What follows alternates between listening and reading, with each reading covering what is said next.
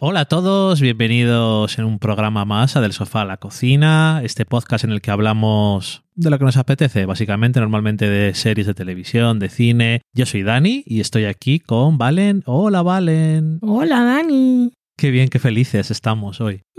Mm. Pues nada, hoy vamos a hablar de una serie que se llama Platonic. Platónico. Es una serie de Apple TV Plus y está protagonizada por Seth Rogen y Rose Byrne y está creada por Nicholas Stoller que es un director o que también ha sido director y tal de películas y, y cosas que se conocen más o menos en el mundo de la comedia. Por ejemplo, últimamente fue el director de Bros, pero también fue el director de, de Neighbors o de Forgetting Sarah Marshall. Y el otro co-creador es Francesca del Blanco, que también trabajó con Nicholas Stoller en una serie que creo que era de Netflix y se llamaba eh, Friends from College. Creo que será de Network. ¿Sí? Sí. Ok.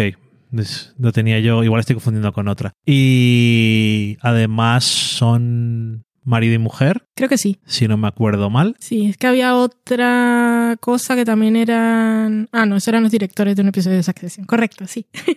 Eh, y nada, ¿de qué va? Pues va de que por cosas de la vida, do- un, un hombre y una mujer que eran amigos de, de toda la vida dejaron, Ross Byrne y Seth Rogen. dejan de serlo y, Mm, no, empieza que se reencuentran. Y, y vuelven a reencontrarse por otras cosas de la vida. Eh, y nada, como han cambiado, es un poco serie de ese tipo de cómo cambian o no eh, las vidas de la gente cuando ya llegas a los 40 y, y ¿Cómo hemos tantos, cambiado? por ejemplo. Qué lejos ha quedado. No sé más.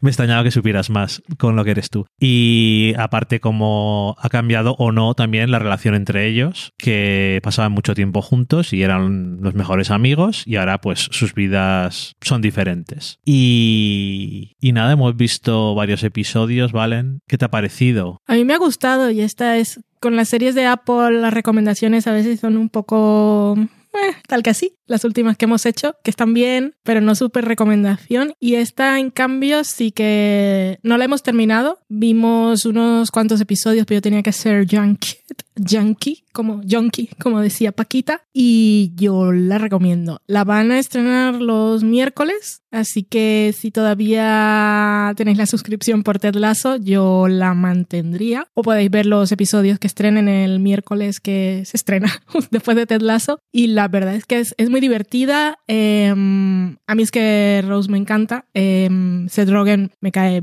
ni bien ni mal, soy bastante neutra. Pero los dos juntos me gustan mucho. Y mm, eso, que es divertida. Ellos dos tienen una química loquísima, que ya habían trabajado juntos en varias películas. Interpretaban a, una, a un matrimonio en un- una de las comedias de- del mismo director, que hicieron dos partes además. Esa, Neighbours. esa de los vecinos, sí.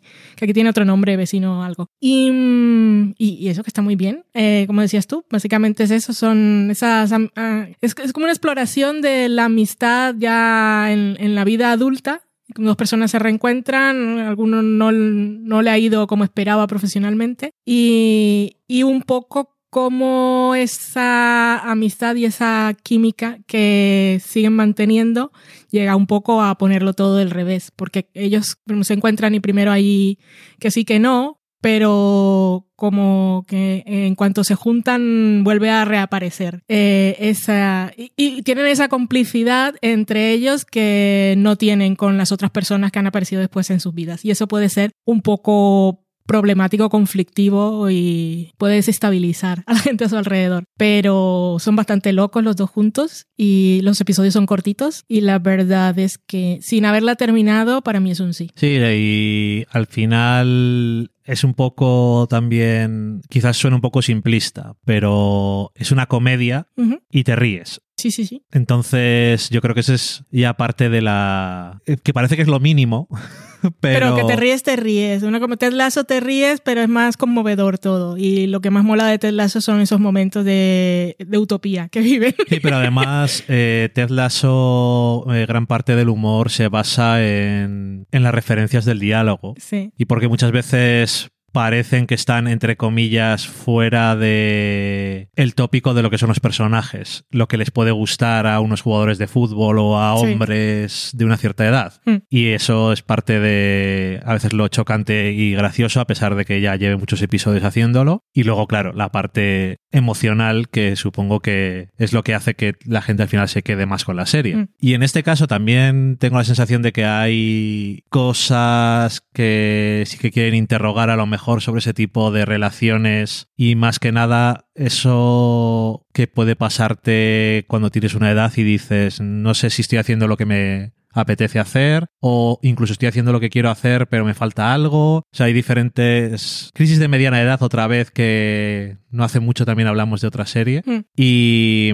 y eso, que además ellos funcionan muy bien juntos, como dices tú, que hace mucho tiempo que no se ven, pero es de ese tipo de relaciones de, como dicen, de lo cogimos donde se quedó, Sí.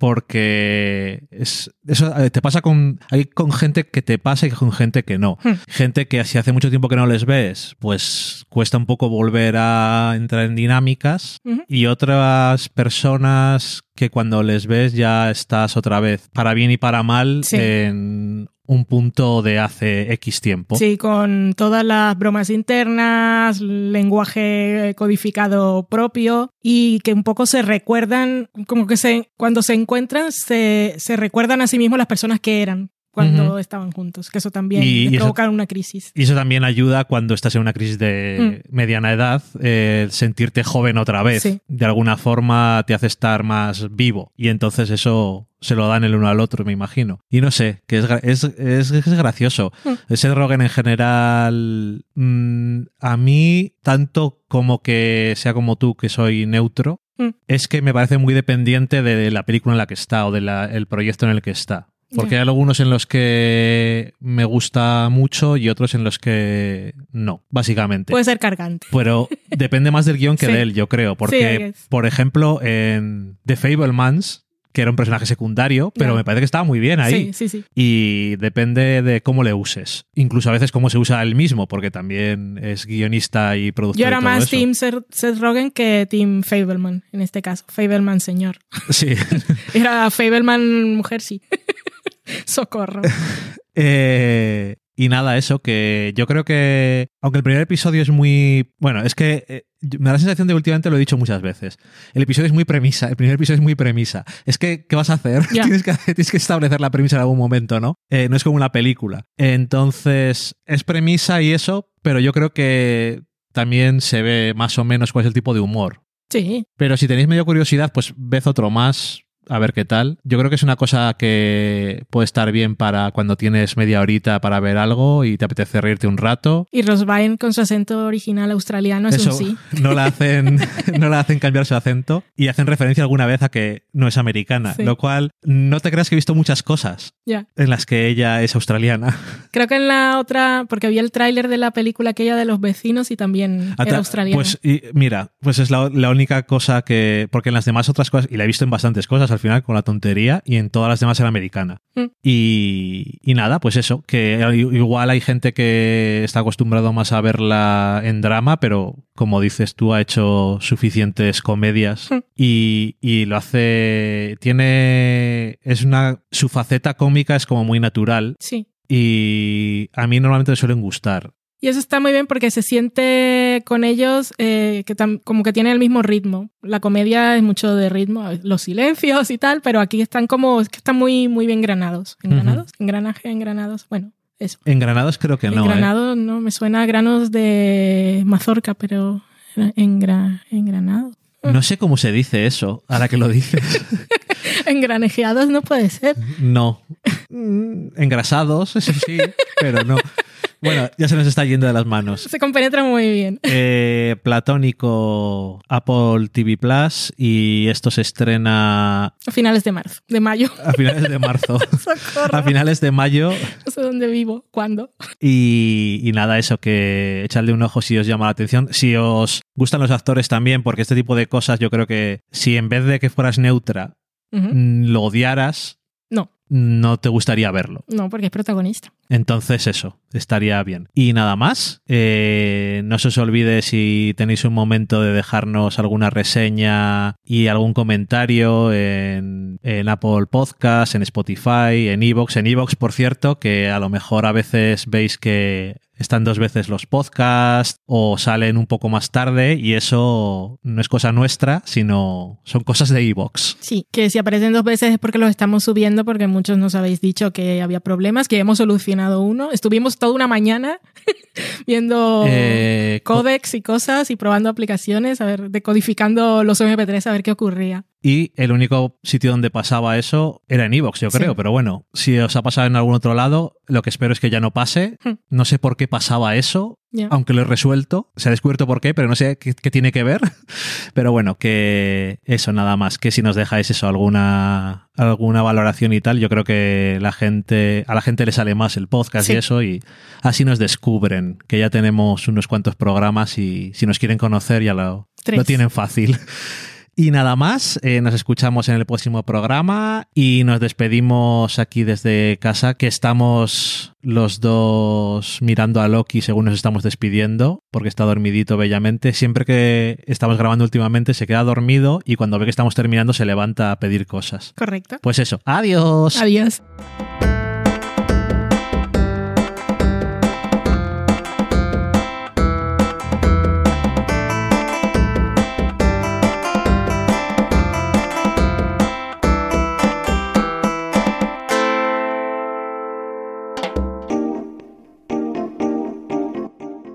Acabáis de saborear un programa del podcast Del sofá a la cocina.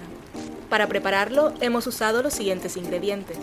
Un Dani, una Valen y una licencia Creative Commons, reconocimiento no comercial compartir igual. Cuando tenemos los ingredientes, los picamos muy finos, los dejamos pochando en una sartén y cuando estén caramelizados, los mezclamos con la licencia Creative Commons, que, cuidado, no admite uso comercial de la obra original ni derivadas, que se tienen que distribuir con la misma licencia que la original, siempre citando a los creadores. Después de 10 minutos, condimentamos la mezcla con iTunes, iBooks, Twitter y un poco de Facebook. Si no encontráis las adecuadas en el mercado, buscad el nombre del blog.